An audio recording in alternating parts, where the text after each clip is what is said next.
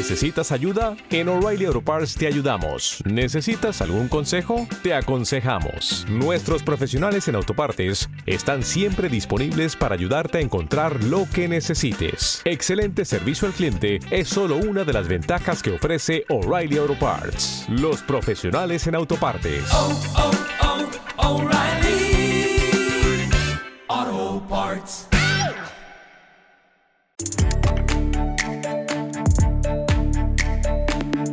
Historias de vida. Un podcast del Observatorio Vodafone de la empresa para autónomos y pequeñas empresas. Con Macarena Berlín. Alberto Simón pasó de coleccionar cómics a venderlos. Dice este psicólogo de formación que esto se hace más por afición que por dinero, pero muy mal no le ha ido, porque su negocio, Electra Comic, lleva más de 30 años en marcha. En 2018 decidió revolucionar digitalmente la tienda con uno de sus empleados, con Adrián Carmena, que hoy además tiene su propio programa en Twitch. Bienvenidos y bienvenidas a Historias de Vida, el podcast creado por el Observatorio Vodafone de la empresa para acompañar, inspirar y ayudar a autónomos y pequeños empresarios en estos tiempos de dificultades. Empezamos.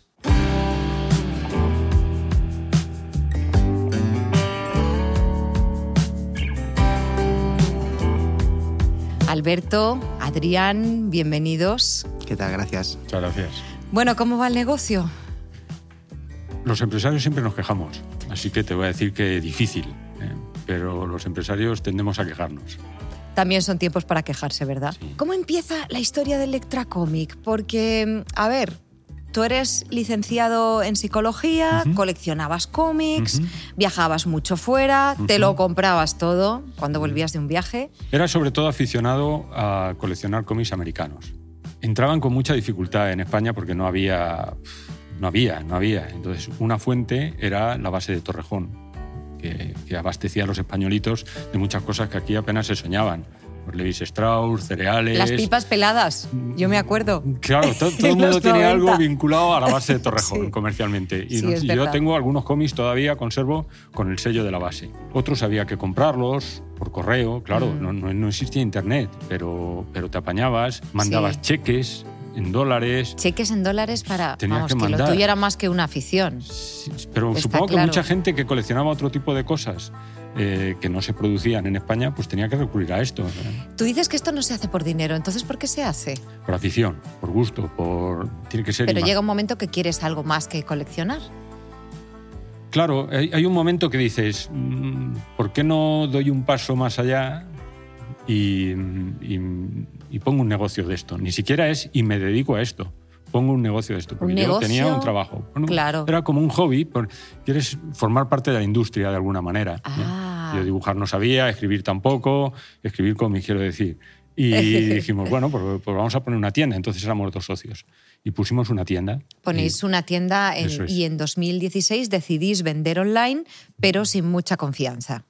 Pensabas que no iba a funcionar porque, claro, el coleccionista de cómics es una persona peculiar. Sí, yo creo que el, coleccionista en general, no solo el de cómics, eh, somos, los coleccionistas somos personas muy particulares. ¿Qué me dices del que colecciona chapas o el coleccionista de sellos? Sí, es ¿Eh? verdad. Y el coleccionista de cómics eh, cuida mucho el producto, tiene que ser impecable, que no tenga una arruguita, que la impresión sea perfecta, en fin. Y yo esto mm, no veía cómo se compatibilizaba con meter los cómics en una caja o en un sobre y meterlos en correos, ¿no?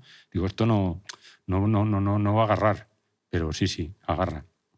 ¿Y quién os hace la primera web? ¿Es la misma que tenéis ahora, la que está hecha con, con Magento? Es, es un Magento, pero no, la primera web nos la hace una agencia que se llama Waka y son con los que estuvimos trabajando durante los primeros años. Eh, y luego que hemos hecho después ha sido actualizar eh, la propia plataforma de Magento. Porque esta plataforma de Magento, creo, yo no estoy muy segura, no lo sé, pero es una de las mejores, ¿no? Para, para cuando tienes un e-commerce. Es una de las mejores y de las peores, porque requiere muchísimo trabajo, requiere que tengas eh, un informático prácticamente encima todo el rato, porque todo lo que puedas hacer de cambio son eh, programación, cosa que un usuario de a pie como yo, por ejemplo, no sabe hacer, y requiere que tengas conocimientos profundos sobre informática. Pero mm, para los e-commerce como los nuestros, con tantísimas referencias, es la mejor. Y la más cara. La más cara, Sí, claro, sí, porque si necesita más atención, pues necesita más presupuesto Claro, eso también, es, ¿no? eso es. En 2018 os dais cuenta que la web no va tan bien como te gustaría y bueno, aquí llega Adrián, claro, Adrián que lo ha revolucionado todo, ya que tú trabajabas en la tienda como vendedor y tienes que asesorar en, en- en todo este proceso. ¿Qué, qué- qué cambios hacéis? Bueno, pues básicamente una reestructuración de cero digital de todo lo que habíamos hecho durante esos años, que realmente había sido todo mm, de una forma muy tímida, ¿no? Habíamos estado manteniendo la web mm, básicamente y poco más, pero lo que era hacer cambios profundos y darle otra dimensión a lo que es eh, la tienda online, hasta ese momento que me lo propone Alberto no, no llega.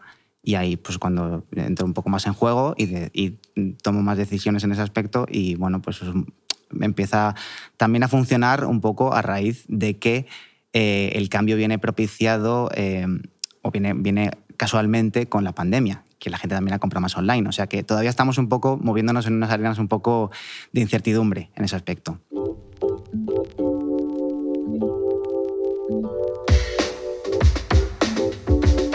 Enseguida vamos a hablar de cómo Adrián ha revolucionado, Adrián junto a la pandemia, cómo han revolucionado ambos Electra Comic. Pero antes quiero que escuchéis a uno de nuestros motivadores, a Mario Alonso Puig. Hoy nos va a hablar de una de las palabras más repetidas en estos tiempos. No sé si la habéis manejado mucho porque en el mundo de los superhéroes la incertidumbre, bueno, pues no nos afecta de la misma manera. Bueno, lo primero que necesitamos a la hora de entender cómo nos afecta la incertidumbre es observar nuestro paisaje interior, qué ocurre dentro de nosotros ante la incertidumbre y posiblemente notemos tensión, notemos eh, incomodidad, notemos eh, cómo incluso la respiración se altera, muchas veces incluso casi se bloquea, cómo el corazón se agita, cómo la, eh, la mente se nubla. Y uno se pregunta de dónde viene esto porque estos son los efectos, lo que es la fenomenología, los fenómenos de algo más profundo que está teniendo lugar dentro de nosotros. Y es muy fácil de explicar, de nuevo, desde el mundo de la neurociencia. Nosotros, ante un depredador, activamos unos mecanismos que nos permiten, o por lo menos nos dan una opción para sobrevivir. El precio que hay que pagar es que parte de la sangre que tiene que ir al cerebro, sobre todo las zonas que tienen más relevancia para tomar buenas decisiones, para analizar bien las cosas, para ser creativos, para emprender, tienen que ceder esa sangre a la musculatura que es la que nos permite correr y evitar el ataque de un animal peligroso. Lo que ocurre es que la mente, al interpretar muchas veces la incertidumbre como un peligro, activa exactamente los mismos mecanismos. Por eso la eh, respiración se altera, por eso el corazón se agita, por eso tenemos esa tensión muscular y por eso se nos nubla la mente. ¿Qué efecto tiene esto? Pues una reducción en la capacidad de pensar con claridad, una reducción en la capacidad de negociar. Imaginemos la importancia que esto tiene para un, para un empresario, para una persona que está llevando una pequeña empresa, lo fundamental que es saber negociar con los clientes. También dificulta la capacidad de crear vínculos afectivos, situaciones de encuentro, dificulta la capacidad de tomar buenas decisiones y de aprender nuevas cosas. Qué curioso que al final el problema no sea estructural, no sea un problema a nivel de la organización de nuestro cerebro o de la ausencia real de recursos. Es un problema coyuntural, es una situación mental, es un mindset tan poderoso que es capaz de bloquear recursos tan excepcionales como tiene cualquier ser humano. Ahora, uno puede tenerlos, pero si cree que no los tiene, no los aflorará. Se decreta el confinamiento. Yo tengo una tienda con la antigüedad de tu tienda y vendo cómics. ¿Qué hago? ¿Cómo gestionaste la incertidumbre en ese momento? Sí, difícil, difícil. Afortunadamente, afortunadamente, claro, en esta sociedad que vivimos, y ya unos iban por delante, quiero decir, los chinos, Italia, por ejemplo, yo ya mm, olía el peligro. e intuía que, que la cosa se iba a poner mal, mal, muy mal. Y pasé unos días muy malos antes de, de- de decretar en España el estado de alarma y todo esto ya. Y en esos días malos eh, aproveché y empecé a pensar, a mover y, y fui como unos pasitos por delante dentro de que todavía no se sabía realmente cu- cuánto iba a abarcar esto. Pero digamos que no me pilló eh, mm, de la nada. Sí, no, fue una, una Claro, grandísima sí, sí. sorpresa. Bueno, como siempre, muchísimas gracias a Mario Alonso Puig y al resto de nuestros motivadores por sus consejos, por sus aportaciones, a Alex Rovira, a Pilar Jericó y a Marta Romo. Uno de los invitados que tuvimos en Historias de Vida fue Javier González, que entre otros productos bueno, vende una empanada gallega increíble por internet y nos dijo que la digitalización para él era algo inevitable.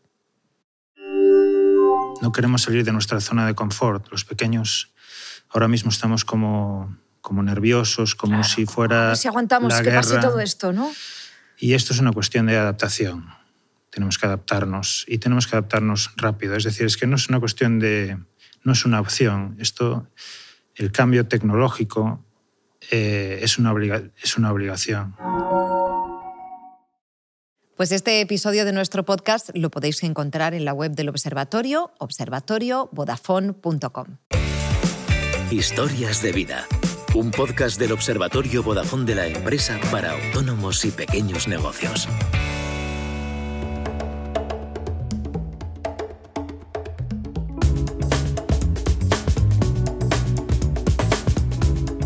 Bueno, una tienda de cómics, lo hemos comentado ya en alguna ocasión, lo hemos visto en las series, es un negocio alrededor del cual se crea una comunidad.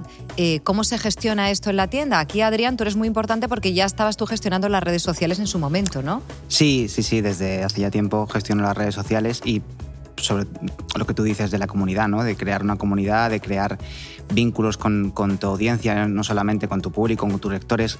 Todo esto es- a día de hoy se hace a través de redes sociales, también se hace en la tienda, por supuesto, pero es que la herramienta que tenemos es tan poderosa a día de hoy en ese aspecto que, que- que hay que utilizarla. ¿no? ¿Y para ti cuál es la más interesante? Para Electra Comics, ¿cuál es la más interesante, la que mejor funciona? Yo diría que a día de hoy Instagram es la más completa, quizás sea la más completa, Instagram. Porque es tan visual. ¿no? Claro, es que eh, exactamente, o sea, las fotos, como las stories también hacen mucho, el hecho de que Claro, puedas... Los stories. Claro, las stories son muy llamativas y además el hecho de que tú puedas subir un producto y desde ahí directamente linkearlo a, a la web es muy interesante. ¿no? Eh, también hemos estado haciendo directos, incluso eh, vídeos en directo, entrevistas con, con autores y autoras ¿no? Eh, durante estos últimos meses. Tiene muchas posibilidades que las demás ahora mismo no tienen. ¿Y cómo pasas a tener tu propio, tu propio programa en Twitch? El año pasado, durante el confinamiento, un autor, Álvaro Martínez Bueno, se ofrece, es un dibujante de DC Comics, se ofrece a directamente, nos, nos dice por privado que si queríamos cualquier cosa de él, que nos ayudaba a la tienda, que si queríamos incluso eh, hacer alguna charla, yo nunca había hecho ninguna. Y nada, hicimos una charla por Instagram, seguimos haciendo, pues ya que vi- vimos que funcionaba y que estaba bastante bien, seguimos proponiéndoselo a otros autores y autoras, seguimos haciendo charlas y llegó un momento en el que a mí me empezó a me empecé a ver un poco esa posibilidad de hacer eso de una manera un poco más preparada o mejor, ¿no? Y la plataforma actualmente que te da esas posibilidades es Twitch. Entonces, con otra compañera, Rebeca, también de la tienda, pues preparamos una especie de podcast programa para, para hacer lo mismo que hacíamos en Instagram de esa manera tan un poco más rudimentaria, hacerla un poco más profesional, entre comillas, ¿no? Y además te ahorra mucho, mucho trabajo, ¿no? Por ejemplo, ya no Claro. tienes que estar es- muchísimo tiempo empleando la edición. Para mí era la clave también, porque también todo esto que ha pasado con el confinamiento, con la pandemia y tal, pues aceleró el hecho de pues hay que mostrar nuestro producto, o sea, que tenemos que mostrarnos más a- a- al, al lector que ya no puede venir a la tienda. Y, y, bueno, pues eso hizo que empezáramos a hacer vídeos en YouTube, cosa que yo no tenía planteado mm, por el momento, porque me daba pavor un poco ponerme delante de la cámara. Ese primer día, ¿cómo fue? Tardé como tres horas en hacer un vídeo de tres, cuatro minutos, porque no me convencía lo que decía, porque me trababa. Ay, pobre. Es que no se puede ser tan exigente tampoco en las redes. ¿eh? No terrible, terrible. Pero entonces la espontaneidad casi que me gusta más. Entonces, eh, bueno, pues eso, el hecho de hacer vídeos en YouTube eh, me llevó también a pensar, digo, esto también lleva mucho trabajo. O sea, ya no solamente eh, grábalo, prepáralo, hazlo, llévate, a- móntalo, súbelo. O sea, todo esto es, es- es mucho trabajo. Y Twitch encima daba esto, el hecho de yo hago un programa de una hora, como mucho hago dos cortes y lo subo directamente a YouTube. Y el que quiera que lo vea en YouTube, ya está. ¿Cómo es el proceso de compra en la web de Electra Comic? A mí me interesa un cómic que he visto que me ha gustado y ¿qué hago? Bueno, ahora mismo, afortunadamente, después de la actualización, eh, son prácticamente dos pasos. Añades al carrito y si tienes la información guardada encima y estás registrado, directamente te lleva ya a, a la pasarela de pago. Y aparte de eso, ¿qué tecnologías utilizáis en vuestro día a día como equipo de trabajo en Electra Comics? Mm, Entre nosotros realmente mm, la comunicación verbal y, poco más, sí, sí. Todavía funciona. Sí, Sí, sí, sí. Nos Todavía miramos funciona. a la cara. Sí, sí, Sí, sí. sí. Sí, no, no. Luego es verdad que hay, hay herramientas como Google Calendar o como cosas así entre, entre, entre nosotros eh, para organizarnos un poco las tareas. Que sí vale, que- sí vale, que y hemos llegado. Sí, a sí. ver, Sí, nos- y Excel. no somos. Yo veo hojas Excel ahí en la tienda, cada día descubro una hoja Excel nueva. Digo, ya todo Excel para todo. Sí, sí, no, al final estamos rodeados ¿eh? de, de tecnología, aunque pensemos que no. ¿Y para comunicarnos con los clientes? Pues mira, WhatsApp lo implementamos como... WhatsApp Business, que os funciona muy Sí, bien. Sí, sí, porque es verdad que, claro, la gente además siente una, esa cercanía que tiene también con llamada telefónica, por ejemplo. Se contactan a través de la, de la página web directamente la gente enseguida acude a cuando tiene algún tipo de, como los chats, ¿no? De los sitios en los que vas a pedir ayuda en las webs. Pues esto, esto es igual. Y al final la gente recurre mucho a eso. Recurre mucho a eso porque es muy práctico, tienes la sensación de que siempre hay alguien ahí para atenderte, ¿no? Sí, Como que eh, alguien eh, está esperando que le preguntes algo. Eso es lo complicado, estar ahí siempre y eh, Sí, dar esa bueno, sensación de esa que estás ahí, pero hay veces que es verdad que Sí. pasan un tiempo y dices, uy, no he contestado. Pero porque también estás a otras muchas cosas, ¿no? Pero sí, por lo menos intentar eh, atender siempre a la gente en el momento en el que lo- Mailchimp creo que también es otra herramienta. Sí, sí, sí. Eh, sí, para newsletter yo creo que es la, la- la mejor, la que más posibilidades te da. Y bueno, pues Google My Business. eh, luego mm, hay herramientas también muy concretas para, por ejemplo, el, el SEO en, en YouTube, que se llama VitaIQ, Ajá. que también te, te da etiquetas e ideas ¿no? de, de contenido para, para YouTube. Hay, hay muchas posibilidades a día de hoy.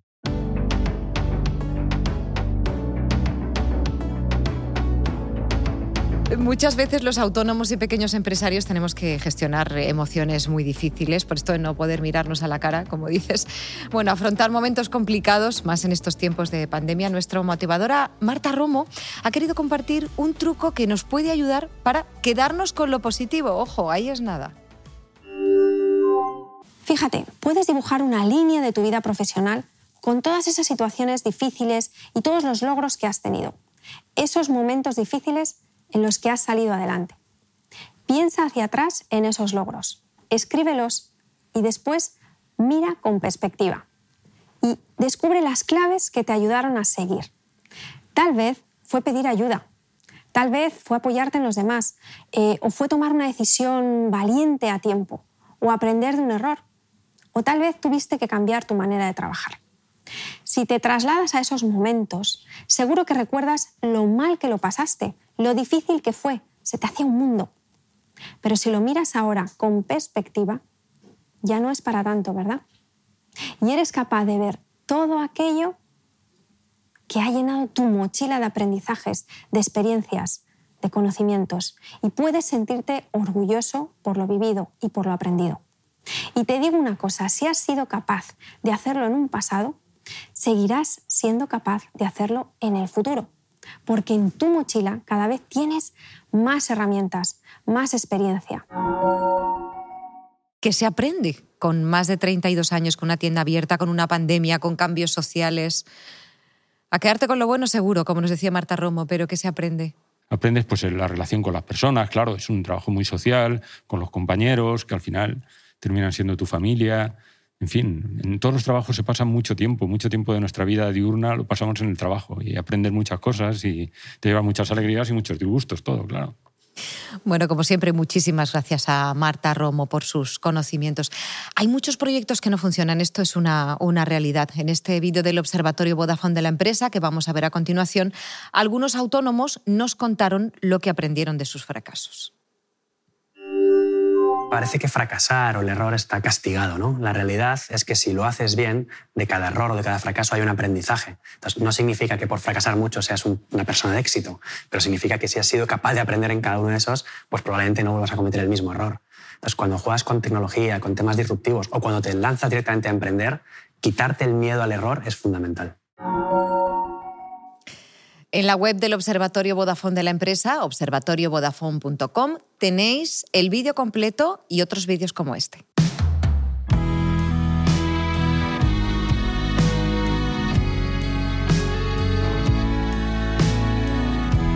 Bueno, el mejor consejo que os han dado. que te gusta lo que hagas. A mí me da un poco de grimilla todo el, el tema de, de la matemática ¿no? dentro del marketing. Sí. Porque al final creo que lo que tienes que hacer es hacer un poco lo que te gusta, ser fiel un poco a ti mismo y a, a la cultura que, que has mamado y, y a lo, en lo que crees, ¿no? Y al final Ujú. es un poco aplicar eso ayudante de todo este tipo de cosas. Pero que si no te gusta lo que haces, hacer lo que te gusta y en lo que crees. Y si haces lo que te gusta, incluso te adaptas a las nuevas tecnologías y a los nuevos tiempos, ¿verdad? A ver. ¿Qué claro. consejo dejarías tú a los autónomos y pequeños empresarios que nos están escuchando? si tienen algo que les inquieta, si tienen un proyecto que les persigue, em, la tentación es lanzarse.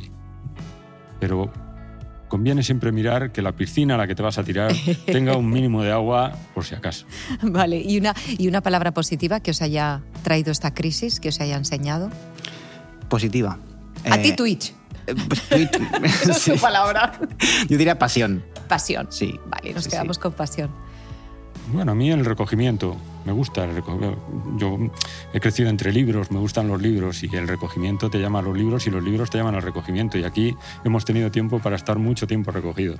Y para aprender de los superhéroes, por cierto, qué bien le vendría a algunos, bueno, a algunos no, a todos los autónomos y pequeños empresarios, empresarias, tener un superpoder. Eh, esta es una pregunta muy obvia, ya lo sé, pero es que no os podéis marchar de aquí sin que os la haga. A ver, ¿qué superpoder os gustaría tener?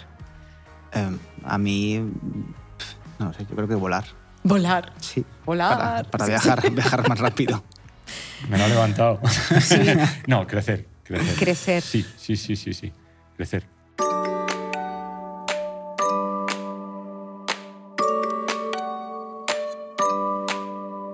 Alberto, Adrián, muchísimas gracias A vosotros. por haber estado en Historias de Vida.